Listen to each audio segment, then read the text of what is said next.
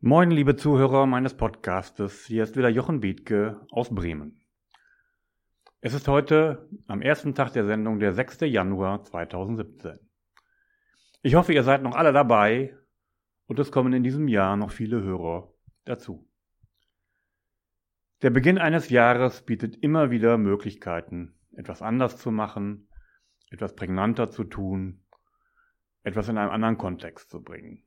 Und deswegen möchte ich von heute an die Folgen wieder präzise einordnen in mein Modell einer anderen Unternehmenskultur. Und dazu gibt es heute eine schöne Folge, die lautet ein Gegenentwurf zu einem zahlenfixierten Banker oder im Untertitel sich als Führungskraft verwundbar zu machen. Ja, sich als Führungskraft verwundbar zu machen. Wo möchte ich diese Folge heute nun in diesem Konzept einordnen? Wenn ihr auf meine Internetseite seht, jochen-bethke.de, findet ihr dort auf dem Anfang meinen Blog, jeweils aktuelle Themen, das Leistungsangebot und auch eine Spalte mit einer Bilder-Dia-Show. In dieser Bilder-Dia-Show, die auch Grundlage für alle meine Vorträge wird, und für alle weiteren Veranstaltungen und Publikationen sechs Karten, die aus meiner Sicht eine gute Reihenfolge bieten, um etwas in seinem Unternehmen zu erkennen, auf den Weg zu bringen und zu verändern. Und in diesem Kontext ist die wichtigste Karte aus meiner Sicht die Nummer zwei. Wer etwas in seinem Unternehmen verändern will, der tut gut daran, zunächst bei sich selbst anzufangen. Dies ist ein Zitat von Bodo Jansen. Bodo Jansen habe ich hier schon mehrfach zitiert. Der Mann fasziniert mich immer wieder. Direktor, Geschäftsführer der Obstalsboom Hotelkette. Ich habe ihn im letzten Jahr in Farrell kennengelernt. Er hat mich unglaublich inspiriert in Kürze bin ich wieder in einem seiner Hotels, um mir ein Bild zu machen, wie dort auf dieser Basis die Unternehmenskultur geändert worden ist. Denn Bodo Jansen hat für sich entdeckt, in einem Unternehmen kann man nur etwas verändern, wenn man bei sich selbst anfängt. Und das hat auch heute in dieser Folge ein anderer Mann getan, der mich vielleicht noch ein wenig mehr fasziniert obwohl ich da gar keine Wertung drin sehen kann. Aber ich habe nun mal meine Herkunft aus dem Bereich der Banken und deswegen finde ich das besonders faszinierend, wenn in dieser Welt Menschen vorleben, dass es auch anders geht. Und liebe Leute, wo auch immer ihr seid, das ist heute die Inspiration zu Beginn des Jahres. Man kann aus dem Mainstream ausbrechen. Nicht alles, was so ist, muss immer so sein. Die Argumente, ja, ich würde ja gerne, aber ich kann nicht, das hat Helmut Lind eindrucksvoll widerlegt. Und ein schönes Zitat dazu aus meiner Zitatlandung lautet, der vernünftige Mensch passt sich seinem Umfeld an. Der unvernünftige Mensch passt sein Umfeld sich selbst an. Jeglicher Fortschritt entsteht aber durch unvernünftige Menschen und nicht durch vernünftige Menschen. Und Helmut Lind hat dies auch getan.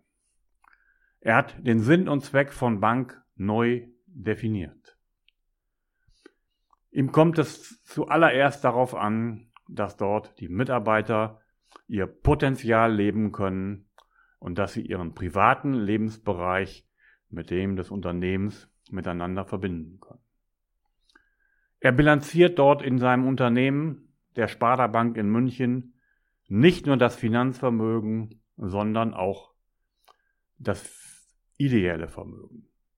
Er hat sich in der Betrachtung seiner Bank verabschiedet von der reinen Finanzebene. Es gibt dort so etwas wie eine Gemeinwohlbilanz. Also man kann Ertrag erzielen, aber auf der anderen Seite viel zerstören in der Umwelt, bei den Menschen, an Reputation. Helmut Lind bilanziert parallel zu den Zahlen, zu denen er verpflichtet ist, auch eine Gemeinwohlbilanz.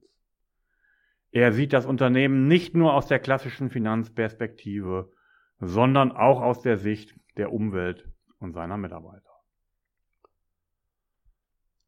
Und darüber hinaus hat er erkannt, dass vor einigen Jahren schon jemand gesagt hat, jeder Mensch braucht Banking, aber kein Mensch braucht eine Bank. Nach herkömmlichem Muster könnte man dazu sagen. Menschen brauchen Banken, die anders funktionieren, als es die herkömmlichen Banken tun. In denen die Menschen mehr im Vordergrund stehen und nicht die Zahlen und die Finanzebene. Helmut Lind hat in seinem Unternehmen erkannt, Jungs, Mädels, es ändert nichts an der Regulatorik. Wir können uns dagegen aufreiben. Jeder kann sich darüber aufregen, aber niemand ist dazu verpflichtet. Wir können es auch lassen. Was wir aber lassen können, ist, dass wir uns selbst die größte Regulierungsbehörde sind und im Inneren noch Regeln schaffen, die darüber hinausgehen und die auch ahnden und durchsetzen.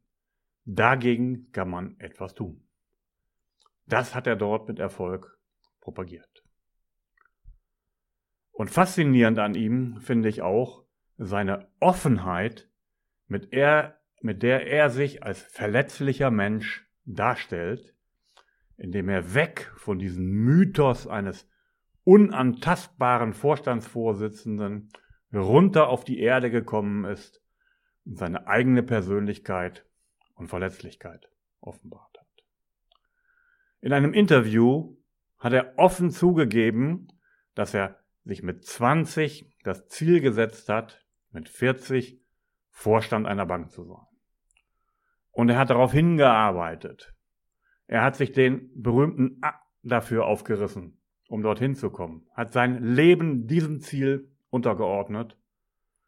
Und als er endlich Vorstand gewesen ist, hat er sich am zweiten Tag schon gefragt, und nun, was ist nun anders in diesem Leben? Hat sich das alles gelohnt, dafür hinzuarbeiten? Ist es das wert gewesen? Oder gibt es nicht andere Dinge, die viel wichtiger sind, die glücklich machen? Und ihr wisst, ich habe schon mehrfach gesagt, glückliche Menschen sind erfolgreich, nicht Erfolg macht glücklich. Und dann hat er angefangen, sich als Führungskraft verwundbar zu machen. Er ist nahbar geworden. Er hat aus seiner Kindheit erzählt. Er hat erzählt, was er heute anders machen würde, als er damals gemacht hat.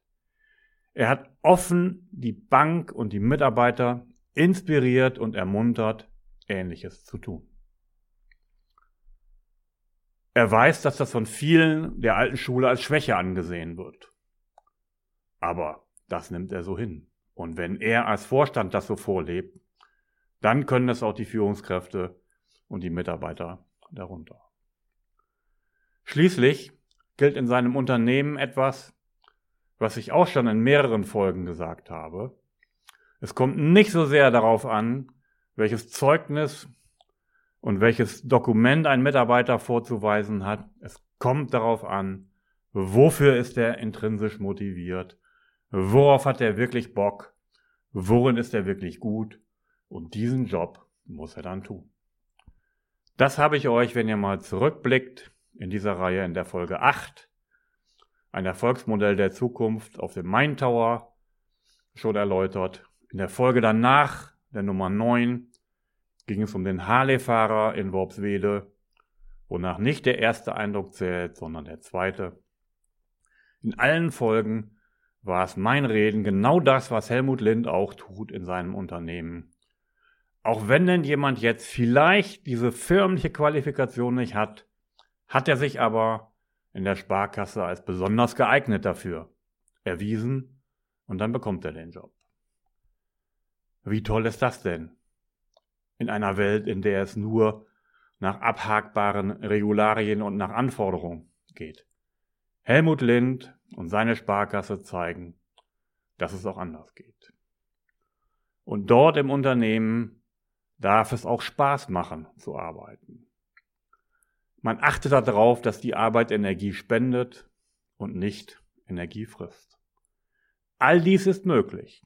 Wie gesagt, diese heutige Folge zum Anfang des Jahres 2017 soll euch ermuntern, es geht quer zu denken. Es geht gegen den Mainstream zu schwimmen. Es geht nicht immer alles so zu machen, wie es schon alle vorher getan haben. Wenn der Geschäftsleiter, der Vorstand, der Unternehmer sich an den Spruch hält, wer etwas in seinem Unternehmen verändern möchte, tut gut daran, bei sich selbst anzufangen hält, dann ist alles möglich. Denn die Kultur in einem Unternehmen entspricht immer ausschließlich der Einstellung, den Gedanken und der Kultur der obersten Führungsebene und der Führungskräfte. Das geht gar nicht anders. Jedes Unternehmen kann von einer Kultur in die andere transformieren, wenn es denn die Geschäftsleitung möchte. Also, 6.1.